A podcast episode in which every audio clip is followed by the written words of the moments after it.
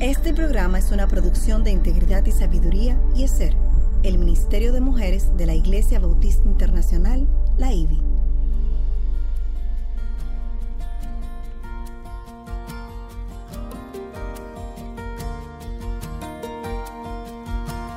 Engañosa es la gracia y vana la hermosura.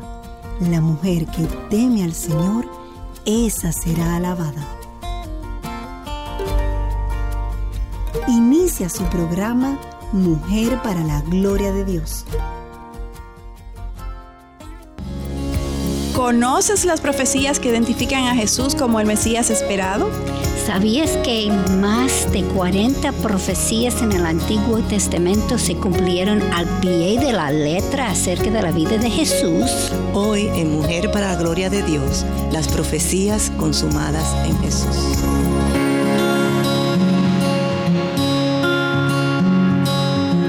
Bienvenidas a Mujer para la Gloria de Dios. Quien les habla, Aileen Pagán de Salcedo. Nuestra querida Katy Geraldi de Núñez. ¿Cómo estás, Katy? Estoy bien, ¿y tú? Muy bien. Y Mayra Beltrán de Ortiz, ¿cómo estás? Hola, buenas, buenas. Estoy muy bien también. Qué bueno. Realmente es una bendición que podamos estar aquí nueva, nueva vez en este espacio de Mujer para la Gloria de Dios, una producción del Ministerio de Mujeres ESER de la Iglesia Bautista Internacional IBI bajo la sombrilla del Ministerio de Integridad y Sabiduría. Y gracias a Dios por la bendición compartir con ustedes. Esperamos que al final de este programa, cada uno de nosotros podemos contestar la pregunta, ¿conoces las profecías que identifican a Jesús como el Mesías esperado? Y como siempre, antes de iniciar con nuestro estudio, vamos a orar. Mayra, ¿tú podías orar por nosotros? Sí, claro que sí. Oremos, Señor. Nuestro Señor y Salvador, gracias Señor, gracias una vez más por esta nueva oportunidad que tú nos das, Señor, de poder transmitir tu mensaje, Señor, de poder escudriñar tu palabra, Señor, de poder meditar en ella a través de esto que vamos a compartir en, esta, en este día, Señor.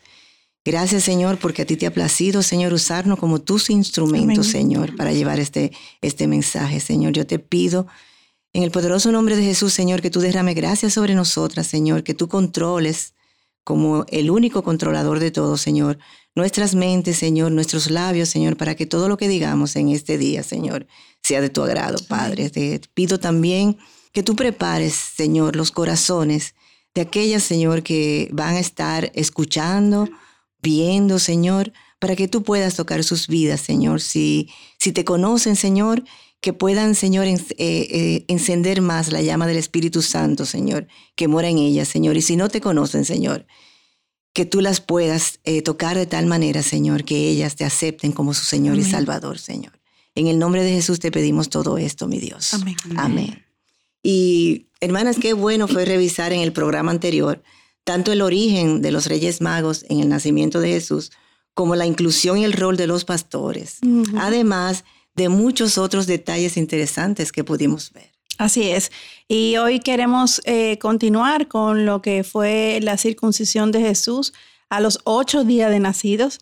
Este era un acto que formaba parte del pacto que Dios había hecho con Abraham y que en sí mismo apuntaba a Jesús realmente. Luego, ese mismo día, como era la costumbre judía, pues se le imponía el nombre al bebé, que en este caso era Jesús, el nombre que el mismo ángel ya había dado. Y cuando se cumplieron los días para la purificación, según la ley de Moisés también, José y María llevaron entonces a Jesús al templo para presentarle.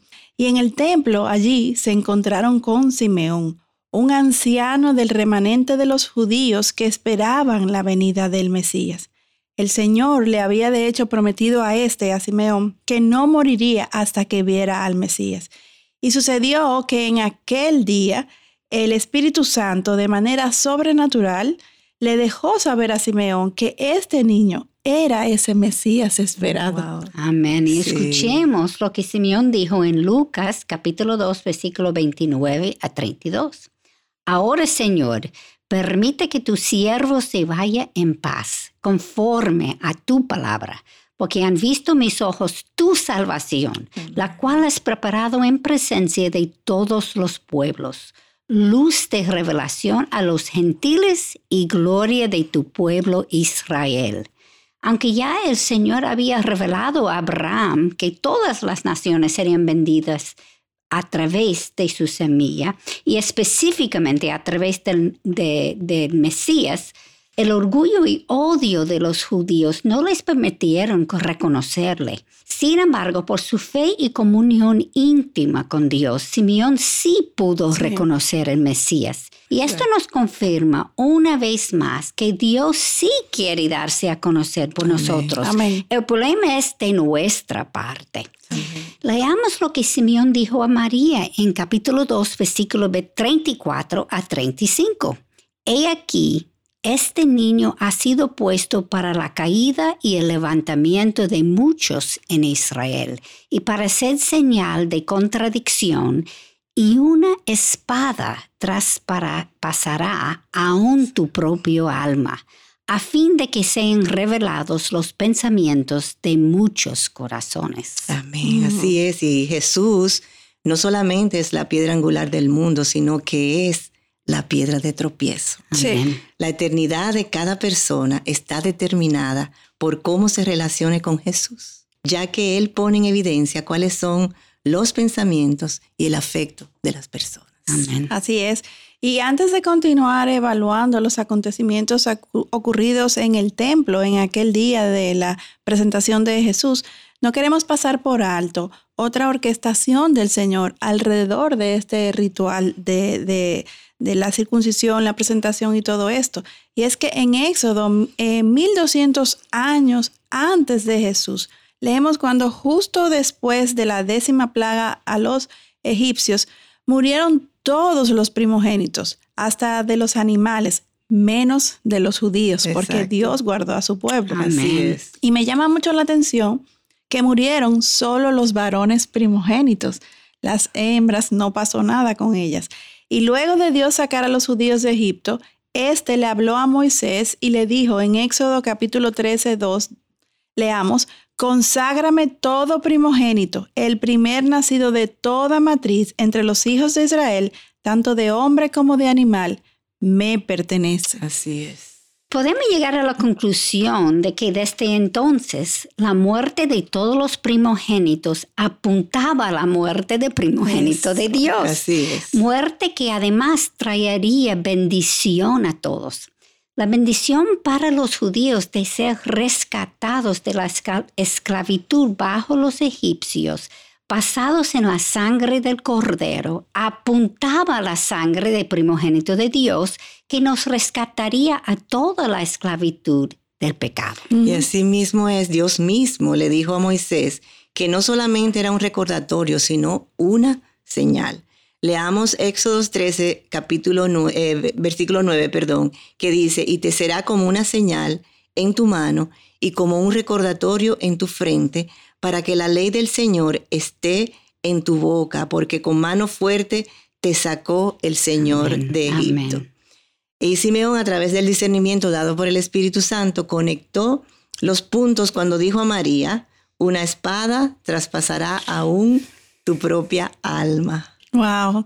Y, definitivamente es, es, tan asombroso ver el hilo conductor, el, entre, el, el, vínculo, el, eh, todo tan perfectamente como encaja a través de los años, con miles, de, años, entre un suceso y otro. Que Dios es. Y es exactamente, es que Dios, es que solo nuestro Dios puede hacer eso. Así es. Y en el caso de María, realmente, no puedo imaginarme cómo ella pensó en aquel momento, pero sí estoy segura de que debió atesorar todas estas cosas, reflexionándolas ella en su corazón, porque ella sabía quién era su hijo, eh, Jesús, su hijo. Y también algo que debemos destacar de, este, de esta presentación, este tiempo en el templo, es lo que nos dice Lucas 2.37 que había allí también una mujer llamada Ana la profetisa que nunca se alejaba del templo, sirviendo noche y día con ayunos y oraciones. Es interesante que Lucas resalta que esta mujer era viuda por muchos años y, que había enviudado eh, eh, con tan solo siete años de casada, lo que implicaba que esta mujer había quedado sola en el mundo viuda desde muy joven, porque la edad promedio de casamiento eran 16 años. Es decir, que desde muy pronto esta mujer estuvo sirviendo. Exacto. Es decir, que para aquel entonces, Ana, que tenía como 84 años, había pasado alrededor de 61 años en total dependencia de Dios y el servicio del templo. Esto me recuerda lo que Pablo dijo en 1 Corintios capítulo 7, versículos 32 y 34. El soltero se preocupa por las cosas del Señor, como puede agradar al Señor. Y la mujer que no está casada y lo de doncella se preocupen por las cosas del Señor para ser santas, tanto en cuerpo como en el espíritu. Pero la casada se preocupa por las cosas del mundo, de cómo agradar a su marido. El oficio de profeta es un don de Dios. Sin embargo, dependiendo de la vida del profeta, el Señor entonces le usaba. Así es, eh, Katy Aileen. Y yo estoy segura de que la dedicación de esta mujer agradó a Dios. Y él la utilizó en ese momento, como leemos en Lucas 2, versículo 38, que dice, y llegando ella en ese preciso momento, daba gracias a Dios y hablaba de él, o sea, de Jesús, a todos los que esperaban la redención de Jerusalén. Amén. Es increíble cómo Dios nos puede utilizar para su obra, como, o sea, eh, en tantas formas diferentes, no necesariamente detrás de un micrófono o de una cámara o en un púlpito, sino también en el anonimato de la iglesia edificando y estimulando a las demás mujeres de la iglesia. es donde la mayoría de trabajo ocurre. Exactamente. y en la intimidad del hogar. Cuando nadie nos ve, sobre todo aquellas madres criando niños pequeños que, que, tienen que sacrificarse tanto y realmente no hay una recompensa ni un reconocimiento inmediato, sino después de mucho tiempo. Así Pero Dios sí lo ve. Y si Dios te ha puesto ahí, ese es el rol que Dios quiere en el que tú te inviertas en la vida de tus hijos.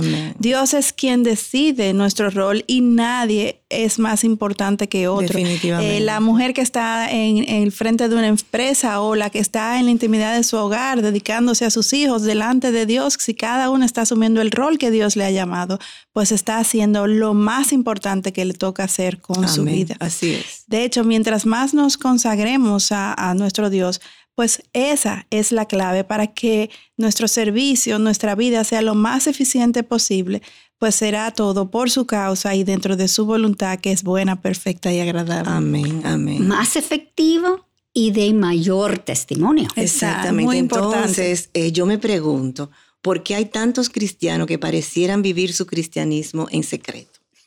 Para mí hay dos razones por las que esto sucede. La número uno, porque realmente no conocen a Cristo y por ende no se ha producido un cambio en sus vidas. Y número dos, porque aunque son cristianos, no están buscando conocerle mejor y por esto sus pensamientos no han sido del todo renovados. No hay manera de que puedan darse cuenta de los increíbles atributos de Dios. Amén, amén. Por eso nunca está de más cuestionarse y reflexionar, porque cualquiera de nosotros en, cualquier momento de nuestra vida podemos estar ahí. En corazones engañosos. Así, definitivamente. La realidad es que nuestra salvación es un regalo de Dios él nos eligió desde antes de la fundación del mundo, como Efesios 1.4 nos enseña. Sin embargo, una vez somos salvos, el crecimiento espiritual, la regeneración, aunque viene de Dios, requiere un esfuerzo personal de parte de, cada cristiano. Y mientras más busquemos de Dios, más les encontraremos, obviamente, porque Él está revelado, Él quiere que lo encontremos, es un asunto de la disposición de nuestro corazón. Y entonces nuestro amor por Él crecerá y así también nuestro deseo de, conocerle, de obedecerle, sus mandamientos ya no serán gravosos, sino que nos deleitaremos en Él. Y, y este es uno de los principales objetivos, de hecho, de este espacio de mujer para la gloria de Dios, que el deseo de conocer más y más a Dios crezca en todas nosotras, empezando por nosotras mismas. por nosotras mismas, definitivamente. O sea que hoy por hoy podemos dar testimonio de que fruto de una vida de comunión con el Señor, hemos experimentado de manera personal, podemos decir las tres, cambios en nuestras vidas que nos confirman que el poder de Dios es ilimitado. Amén. Amén, bien grande a eso, ilimitado. Y me da esperanza. Sí. Ah, eso. Muy importante la esperanza.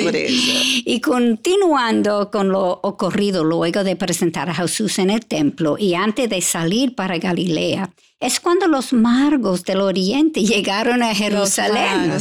Muchos creen que llegaron al establo de Belén, sin embargo, probablemente fue cuando estaban en Jerusalén por la circuncisión de Jesús. En uno de los primeros programas de esta serie sobre Jesús, hablamos ya de detalles sobre el rey Herodes, quien gobernaba el momento de nacimiento de Jesús. Así es, y como ya hemos mencionado antes, ¿verdad? Herodes, dado su trasfondo, tenía fundados delirios de persecución. Mm.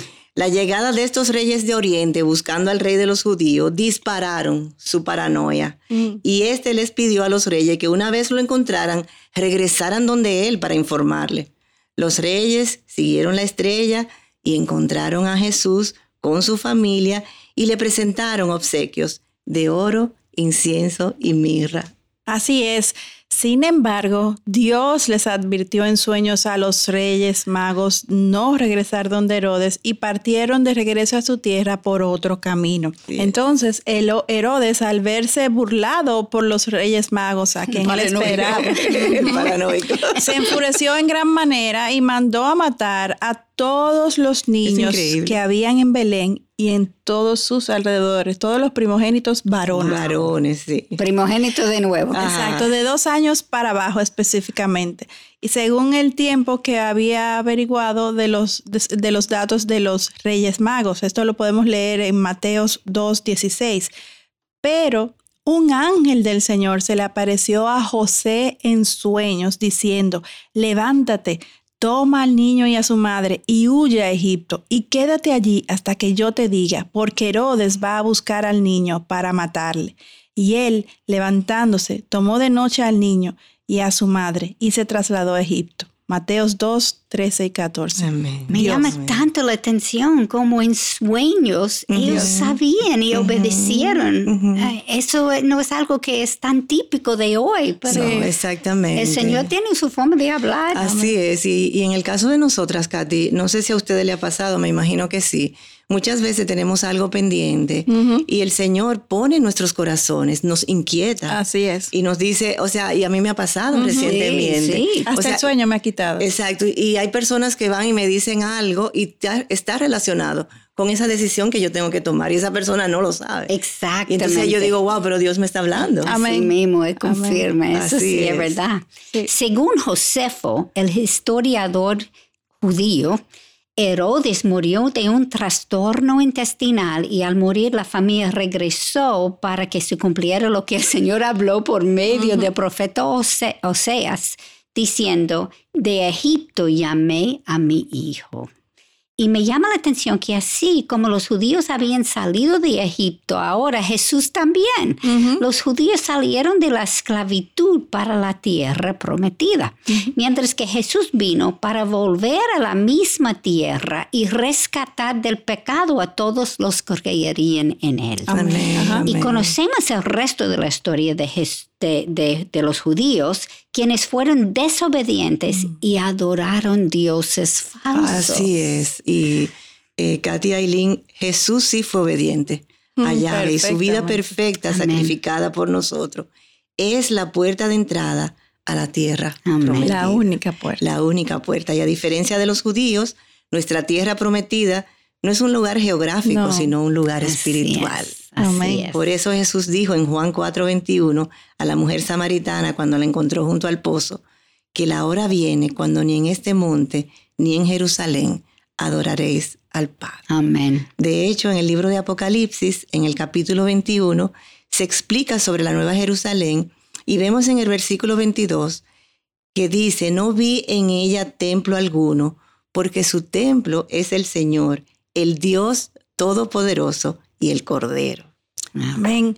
sea, Jesús es nuestro templo y las especificaciones que Dios dio para edificar el templo en el Antiguo Testamento son las medidas que encontraremos en esta nueva Jerusalén.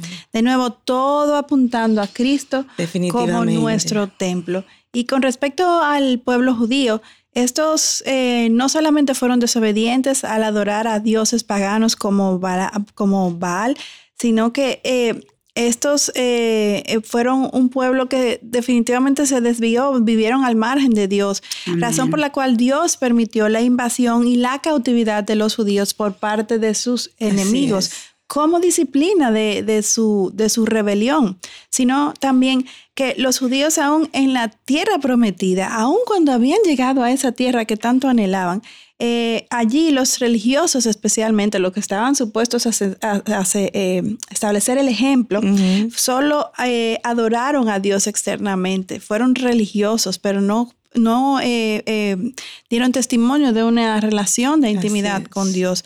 Y estos tampoco procuraron modelar esta intimidad con Dios y sus corazones evidentemente se desviaron. Lo mismo que sucede con nosotros si nos damos a Dios el primer amor, el primer afecto de nuestro corazón. Y como consecuencia de, esta, de esta constante rebelión contra Dios, pues Dios se cayó. Se cayó por nada más y nada menos 400, años, como... No 100, no 400. 400 años. Los judíos entonces se dedicaron a adorar sus riquezas, su falsa piedad, su autojusticia y, enorgullecerse de sí mismos, porque a todas estas se creían que estaban por encima de todo el resto de los otros pueblos. Y no es diferente hoy. No es diferente hoy. Así es, El corazón es igual. De hecho, tristemente hay muchos cristianos que se ufanan de su salvación y se creen por encima de aquellos que son que no son salvos, cuando realmente la salvación es un regalo dado por gracia. Y nuestro mayor llamado es compartir de ese regalo para apuntar al dador de ese regalo. A través de Moisés Dios no tan solo le dio a los judíos diez mandamientos, sino que los líderes religiosos judíos en aquel tiempo en que Dios se cayó, hablaron más que nunca y desarrollaron 613 mandamientos. 613, wow. wow, increíble su capacidad de producción realmente. Y, triste, porque todos estos mandamientos lo que hicieron fue esclavizar al pueblo judío, imponiéndole reglas de hombres, no, no reglas que Dios había establecido y que persisten hasta el día de hoy eh, dentro del pueblo judío. Aunque en un principio la, la, esclavitud parecía venir de afuera, de los egipcios, pues realmente con el tiempo se hizo evidente que la esclavitud, eh, la verdadera esclavitud, surge en el corazón, definitivamente en, el propio corazón. Y eso es algo que cada uno de nosotros tenemos que evaluar porque lo tenemos, cada uno en diferentes direcciones, diferentes asuntos, pero lo tenemos. Así es. Es algo que tenemos que indagar para sacarlo, obviamente. Amén. Amén, Pero volviendo al relato de José María y Jesús, siendo un niño, después de un tiempo, estos volvieron a Jerusalén luego de la muerte de Herodes, como decimos. La familia entonces se encontró con un nuevo y peor rey. Uno pensara que no podía empeorar, pero, se empeoró. vino uno peor. Arquelao, el hijo de Herodes. Este tomó el trono y fue más errático y brutal que su padre. Imagínate tú. No puedo imaginarlo, ¿no? Sí, sí, ¿no? De tal palo, tal astilla, como dice. José y María regresaron con su bebé a Nazaret y vivieron sus vidas normales con sus hijos. Por 11 años no vimos nada más de la familia. Hasta este momento muy pocos sabían que su primogénito Jesús cambiaría a cada persona y eventualmente al mundo entero cuando le reconocieron como Él, como el Mesías Salvador. Amén. En Lucas capítulo 2, versículo 40, leemos, el niño crecía y se fortalecía, llenándose de sabiduría, y la gracia de Dios estaba sobre él. Y como madre y pecadora, al tratar de ponerme en los zapatos de María, yo no puedo imaginar lo que fue tener a un hijo perfecto como lo fue Jesús. Uno pensaría que eso es lo mejor que todo tiene sus retos. Confrontadora, así es. Y no me imagino con qué frecuencia María debió sentirse confrontada, no porque Jesús la confrontara directamente, sino porque definitivamente una vida de santidad confronta al pecador. aún sin palabras. Así Eso lo sabemos, ¿verdad? Y como Jesús tuvo otros hermanos, también pecadores, no puedo ni imaginar cómo fue la dinámica de estas relaciones. Si lo que predominó fueron los celos o si fue el amor, la sumisión, Obviamente estamos especulando sobre todo esto. Buena aclaración. Porque nada está escrito en la Biblia acerca de cómo fueron estas relaciones. Pero está hablando de nuestros corazones. Exacto, o sea, lo vemos como... como humanos si estuviéramos en situaciones como estas. Exactamente, nos ponemos en su lugar y además de que realmente no sabemos si María les dijo a sus otros hijos que Jesús era especial o qué le habrá dicho. Y el hecho mismo de que no oímos nada más hasta que Jesús tuvo 12 años, nos infiere que en la comunidad él parecía ser un niño más. Así es. Así es, y ahora que tú te estás poniendo tan bueno, pues nos toca compartirle que ya es tiempo de concluir por hoy. Hasta aquí hemos podido llegar. Terminamos, de hecho, eh, exhortándoles a meditar sobre lo perfecta que es la orquestación de Dios. Nos maravillamos en una vez más ver eh, eh, cómo todo encaja, cómo todo Dios desde la eternidad lo pensó, lo planificó, se cumplió. Nada se pudo eh, nada pudo impedir que su voluntad se ejecutara. y, y, este programa, en este programa definitivamente lo hemos podido confirmar una vez más. Y de hecho, cómo inclusive nosotros encajamos en esta historia, porque nosotros también, cada uno de aquellos que somos cristianos, que hemos profesado a Cristo como nuestro Señor y Salvador, somos parte de esta historia que Dios escribió desde la eternidad. De hecho, Dios continúa orquestando todos los eventos de nuestras vidas hasta el día que partamos a su presencia. Y eso es bueno tenerlo presente, porque a veces decimos, ¿por qué? O sea, eh, Dios está orquestado por Dios. Todo está orquestado por Él. Lo que nos gusta y lo que, no, nos gusta, que no nos gusta ni es tan bueno. Pero que Dios sí sabe lo que mejor conviene. Exacto. Vamos a dar gracias, Señor, que no tenemos un Herodes como el ah, presidente. Bueno. Así es. y ni un hijo de Herodes como presidente. exacto. Que al ver la mano de Dios en la historia eh, pasada nos ayude a interpretar mejor lo que estamos viviendo ahora, a cuestionarnos y a seguir reflexionando para crecer en pos de Cristo. Porque la historia no se ha completado. No se ha completado. Queridas amadas, recuerden la necesidad que tenemos para sus oraciones. Necesitamos la protección del Señor en Mujer para la Gloria de Dios y en toda iniciativa por compartir el Evangelio. Y ya saben, todas que pueden seguirnos en Twitter, en Instagram escribiendo a arroba MPLGDD, que son las siglas de Mujer para la Gloria de Dios. Y en Facebook estamos como Mujer para la Gloria de Dios. Les esperamos con mucho gozo en nuestro próximo encuentro. Dios delante. Bendiciones. Hasta la próxima. Bendiciones. Bendiciones.